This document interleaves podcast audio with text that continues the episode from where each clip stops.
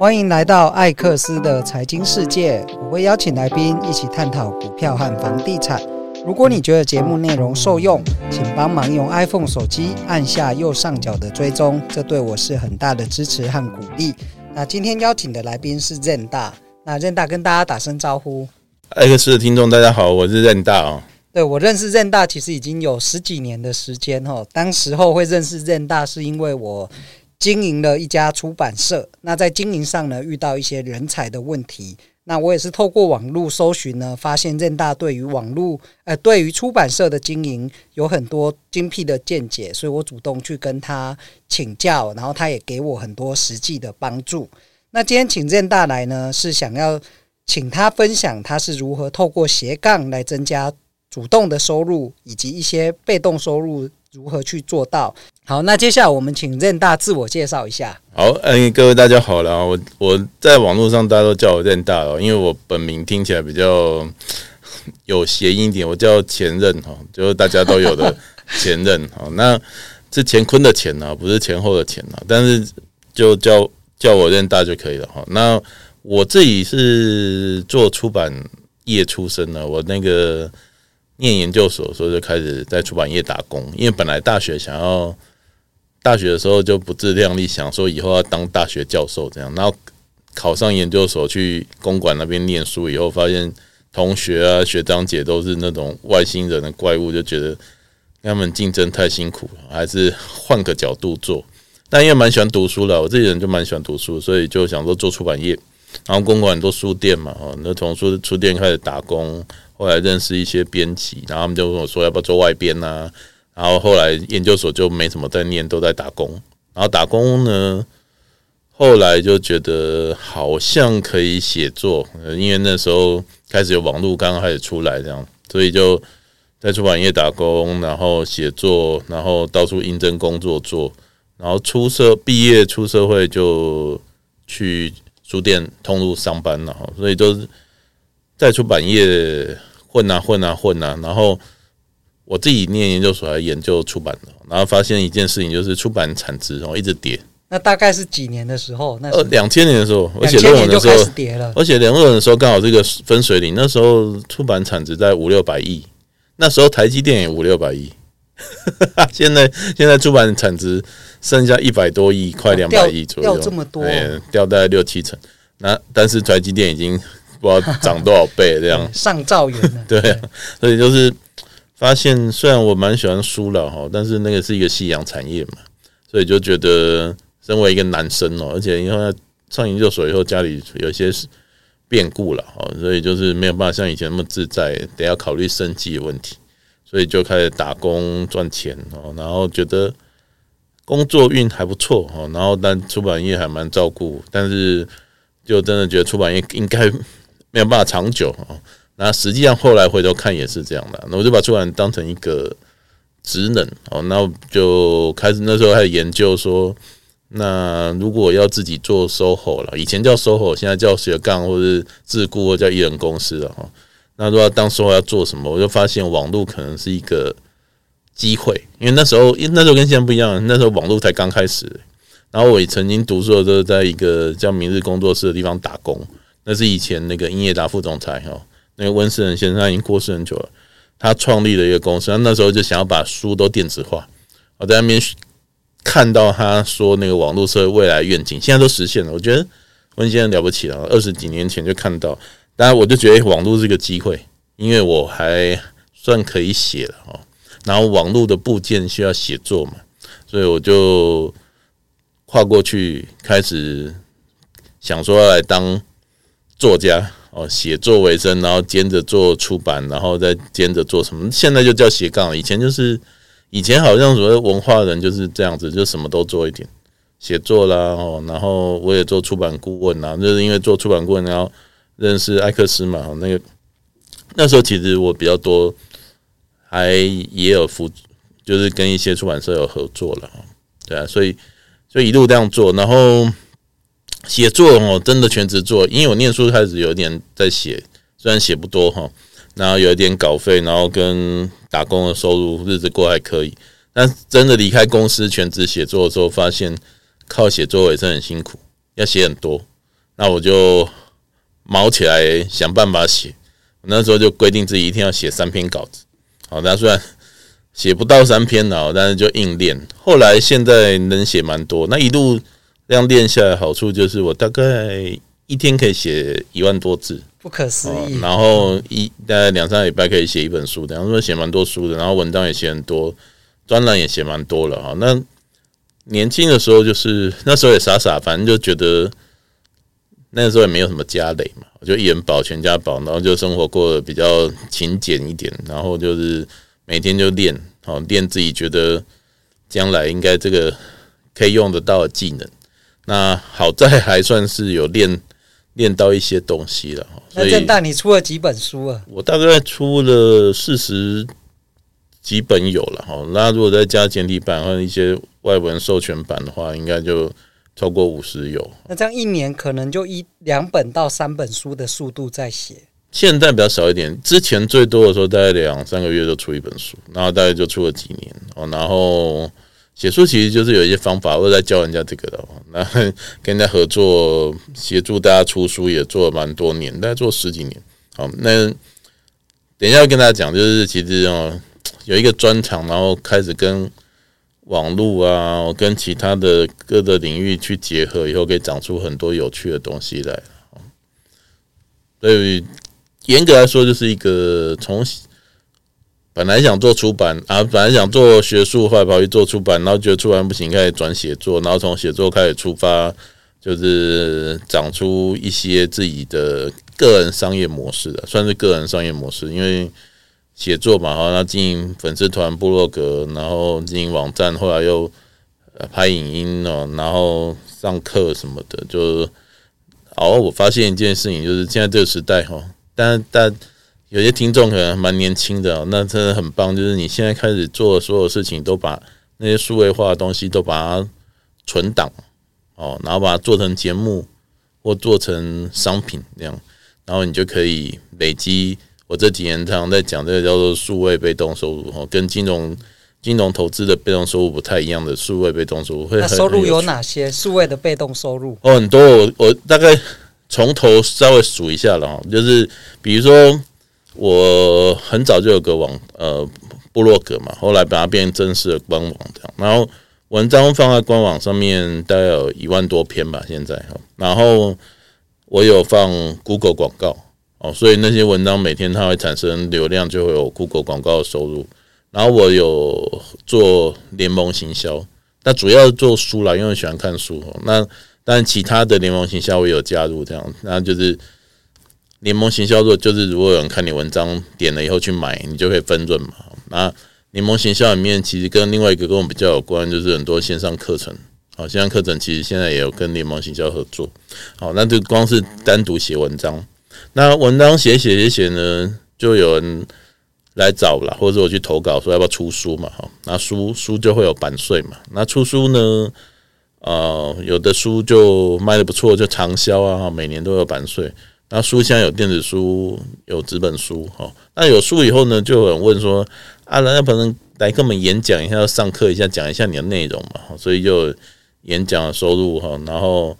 上课的收入，那后疫情前几年开始的时候，有所线上课程，就把那些课程录起来哈，那你就可以卖线上课程，就不用再讲很多遍。然后再早一点，还有一个东西，那个我没做了，但是蛮多老师有在做，就是桌游。比如说你的课程可以把它做成桌游产品啊，哈。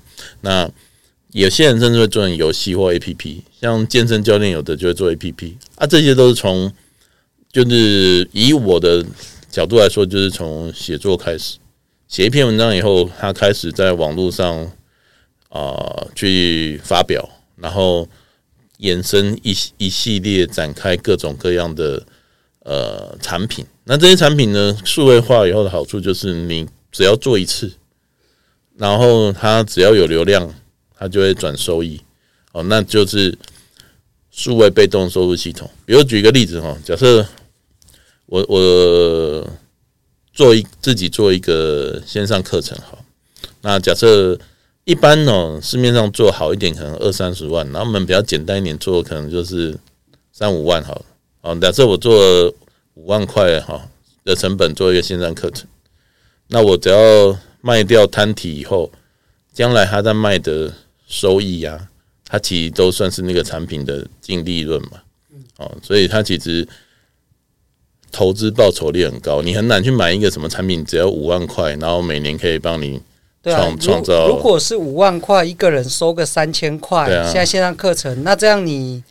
十几二十个人就回本了，那后面都是净利，利啊，就是毛利率等于净利率，这样真的是一个很惊人的模式。对，那个产品就变成，比如说我五万块，对不对？那我说每每年可以卖五千块，好，它等于是每年就有十趴了。而且你还可以投更多广告去推推广它，那这样真的是一个很好的被动收入的一个商业模式。对，那就就会形成一个 channel 了，就是。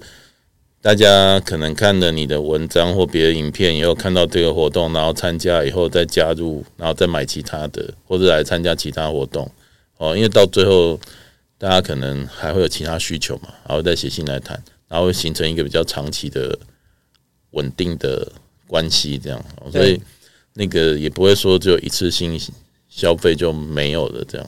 对，那任大，你在这个艺人公司。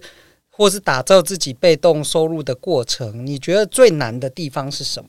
最难的地方哦，其实跟很多人想的不一样。很有些人都觉得我没有主题，但是我其实上我自己在当讲师当十一年嘛，今年十一年要第即将第十二年。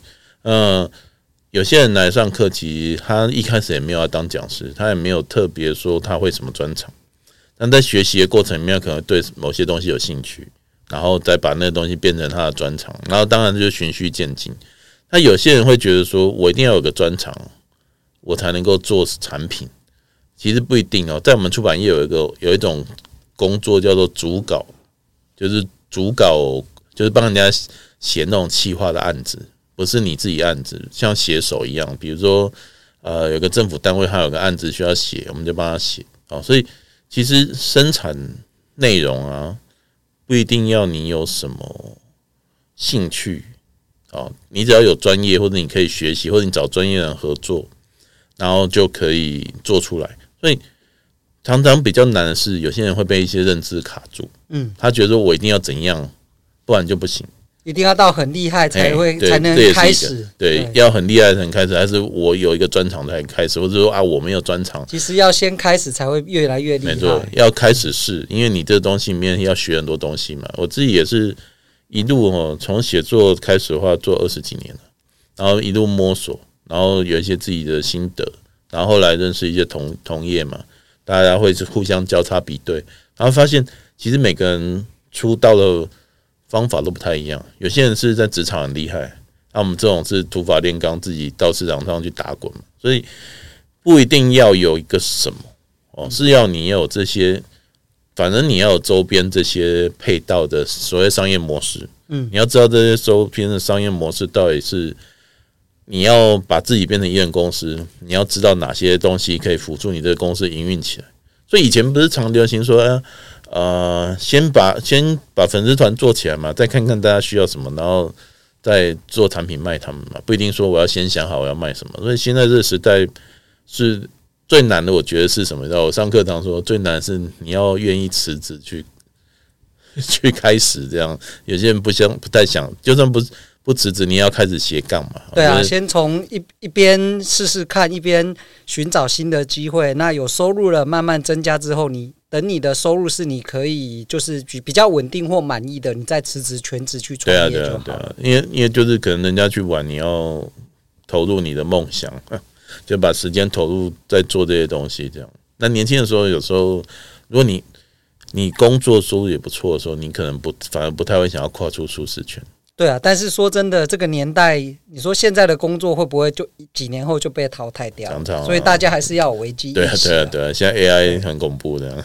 对，那任大，你觉得对你算是打造这个商业模式？你觉得哪几本书或什么观念对你影响最大？我觉得、呃、要不以赚钱为丢脸，这很重要。因为大概是我出生，就我们，比如我们是比较学术跟文化界出身。我们这个圈子人常常觉得赚钱是比较可耻的，就是反商啦。因为我们像我念社会学出身嘛，社会学人比较左派一点，然后文化圈里面有些文青也是比较左派一点，他觉他觉得你们这些市侩的人爱赚钱哦。但但一般人可能觉得，嗯，怎么会这样？可是我我我们的环境比较特别，但但是其实哦，你不要以为你觉得你很爱赚钱，然后可是其实我们台湾很多人其实是讨厌钱。哦，我们其实很多人父母家庭的教育观念，给你的那些金钱观念是错误的，嗯，让你会觉得说我从小要好好读书，出社要好好找个工作，然后好好上班，努力工作，然后赚钱。并不是这样啊，其实有些人不用努力工作，不用上班，他也很有钱。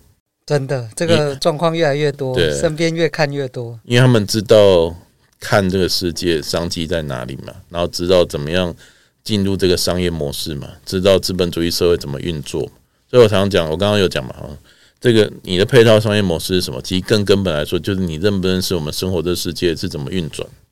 哦，那那比有一个专业当然也很重要，但是呢，你要把你的专业的重效发展出来哦，其实是你了不了解这个社会怎么运转。当初为什么要离开出版业？不是我不喜欢出版业，是出版业它离资本市场越来越远。真的，我自己的出版业在今年就是忍痛把它停损掉了。对啊，就是不然有个出版梦，实在是还是要有现实来支撑。对啊，出书很棒啦，但是帮人家出书就很辛苦。哦，那我们 要自己，我们除当然，因为在文化界有一些特别，就是有文化界有一些做文化生意的人，家里是很不错的。哦，人家有说，我最近读一本书，讲到说，第一代赚钱，第二代守成，第三代念文化史、艺术史。艺术对对，就是艺术是第三代来发展，所以那些人可能就可以做。那我们不是啊，我们可能就是要养家活口那一那一代，我们是第一代，对，对 所以我们就要务实一点。那务实一点就是要。我觉得要了解资本主义了啊，要了解资本主义社会。所以你了解这社会的时候，你就知道说，你的时间怎么卖是浪费，怎么怎么卖才是真的有价值。哎，任大，那你有开这方面的课吗？或出这方面的书吗？呃，我有有一些活动，就在介绍这些商业模式啊，或者是艺人公司啊，就最后是从头打造开始。因为我发现大家其实欠缺都是这个，那学校也不会教嘛。对，这学校不会教。那那艺人公司有时候就是好像又比较大了一点，一开始应该就是自雇工作了，好自己想办法或者叫斜杠，然后慢慢有你的收入累积到一个规模再去开公司嘛。对啊，所以他他最终的还是你要能够打破卖时间换钱的这个观念。嗯，我觉得数位被动收入这个词。或是这个概念真的是非常好，尤其现在在网络时代，嗯，甚至是 AI 可能可以帮助你更快速的创作。对啊，我都有学生就说他现在用他现在写作方法就是先用嘴巴念，然后念念念出一个草稿，又丢给 AI，然后下一些指令叫他改，然后他再回来改，然后写又更快，然后就几分钟就写好一篇，然后产量更惊人，然后他就可以出去到处撒。他因为他也事业做得不错，对，他也是。他也是有专业哦，然后但是本来不会其他的那些东西，后来就来上课，然后一系列东西，因为我们从基础哦，从怎么学习知识到怎么产出知识到怎么样商业化的模式，我们都会都会跟大家分享。因为这都我自己经历以外，我自己做以外，我还观察了很多人嘛，然后把大家的经验收集起来。那而且这在这个时代，我真的觉得了哈。除非你很喜欢当老板，不然就是一人公司就好。没错，对啊，因为因为养人真的是一个很辛苦的事情，而且现在又缺工了。其实你光是你要付钱，还不一定找得到合适的人。养养人养人，我觉得最麻烦是我之前看一些老板来讲说，我花很多时间在招聘，然后我把他聘进来以后，我要培训他，然后结果他要不就培训不起来，我得一直教他；要不就培训起来他跑了。然后我又要再找人，就我变成我上班都在找人，就就变教育训练机构。对啊，那可是我本来开小公司并不是要这样的啊。哦，那我的想法就是说，那我一开始的想法就是，因为我本来就很讨厌带人。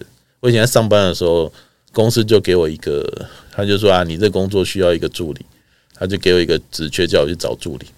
然后找来以后，我发现我都不会用它，因为就别的主管拿去用，因为我不需要用一个助理啊。我觉得我要交代他做事，然后我再去看他做好不好。然后自己做就好，我又不会很忙的。而且现在说不定都找 AI 来帮忙就好了。就是就是这个时代以后就是这样。而且台湾其实我之前看资料嘛，台湾大概有一百九十七万家中小企业，台湾其实大部分很多这种十人以下小公司，所以一人公司更多，所以在台湾这是一个蛮正常、行之有年的事情。像像大家比如说，你有想过吗？那个你们家附近可能就有那个自助洗衣店，自助洗衣店两个人而已啊。对啊，自助洗衣店，像我我我老婆的一个朋友啊，她她就是上班族嘛，然后跟她老公都是上班族，他们下班就经营自助洗衣店，然后开第二家、第三家，啊，他们就是每天去巡一下收钱，然后补货，就这样而已啊。但是那个是不是稳定的金流？那也是一种金流，对，只是这个可能他初期的投资也开一间店也要两两三百万要，要看要看，那要看地点。像像像疫情这几年，就是大家往郊区搬嘛，像我们家就是住在郊区啊，哦，店越开越多，然后没有倒的哦，都是生意都很好，然后市中心的店都一直关哦，所以这就是看，这就是所谓看趋势嘛，嗯，就是这个社会在运转，你能不能看到商机在哪里，然后先去那里布局，比如说。自助洗衣机当然比较成本比较高嘛，那自动贩卖机呢？然后现在还有什么充电宝什么？哦，对对，对啊。然后像夹夹娃娃机，我前几年认识一个年轻的业主，他说哪有人现在没有人在租一整间店的，都嘛是一整间店，然后我租几台，然后我到很多店铺租几台，然后人家都会说我在几个店铺有几台，不是说我租一整间，整间风险太高啦。哎呀，所以你看那个实际上做下来，这种零钱生意啊，就是稳定的金流，然后。他在竞争的是从一个店铺里面其他的一台夹娃娃机，其实投资起来不用多少钱。然后试了你成功，你再开第二家、第三家。你年轻的时候，那个当你的下班之后的一些零用收入嘛，这种叫零钱收入，这种也是一种金流啊。因为这几年在读的商业书，我的体悟就是金流的模式跟以前不一样。因为现在科技很发达，所以不像我们以前。我们以前可能普通上班族只能乖乖去买金融商品，然后等分红配股啊什么的。可我们现在可以投资那种小型、很小型的产品，甚至把自己变成产品，然后自己创造那个稳定的金流。那金流很重要啊，像这这几年谈什么 S F I R E 哦，他其实也在讲金流嘛。他不是在讲说你的原本那个资本要有多大，而是你有稳定的金流让你过生活。那稳定的金流一定要来自金融业吗？我觉得。金融业当然要有哦，金融资投资还是要有，但是可以像我这样啊，做数位被动收入系统，我想说慢慢打造它哦。到因为我看数位很很惊人啊，然后二十几年就搞成这样，那我到我老的时候，数位科技的被动收入系统建可能会建构更可以建构的规模或者种类就更多元。对，而且越多元，其实它是分散到很多风险会分散。对对对，还有那个投资者的风险问题，所以。数位被动收入系统也有那种风险投资分散的问题，然后另外就是那种零零钱收入，这个我也是最近开始在研究，发现好像还蛮多人都有做这个，那还蛮有趣的。像我们去日本玩，都发现哇，到处都有自动贩卖机，有没有？那我们社区有自动贩卖机，他们每个月都会公布那个营收啊。我想说，哇，这个其实你可能想办法存个八台十台，你也不用上班啊，这个。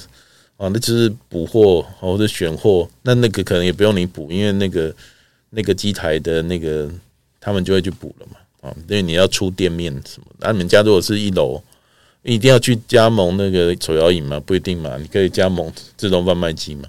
就是说，我们其实很少去研究这些有的没，我们都会觉得认真工作，哦，努力赚钱，然后上班这样。然后，可是其实如果你仔细研究这些散在生活里面的那些。零零碎碎的商，其实都是商机嘛。对啊，真的时代变化不一样。那我最后一题想请教任大，就是你现在回头看，你会给年轻的自己什么样的建议？年轻的时候少谈恋爱，多 多努力赚钱，因为年轻的时候谈恋爱都不会有结果。然后你你会发现哦，还不如年轻的时候多赚钱，然后让就是让钱开始为你工作。到你中年的时候，你就会觉得还好，我年轻的时候有努力。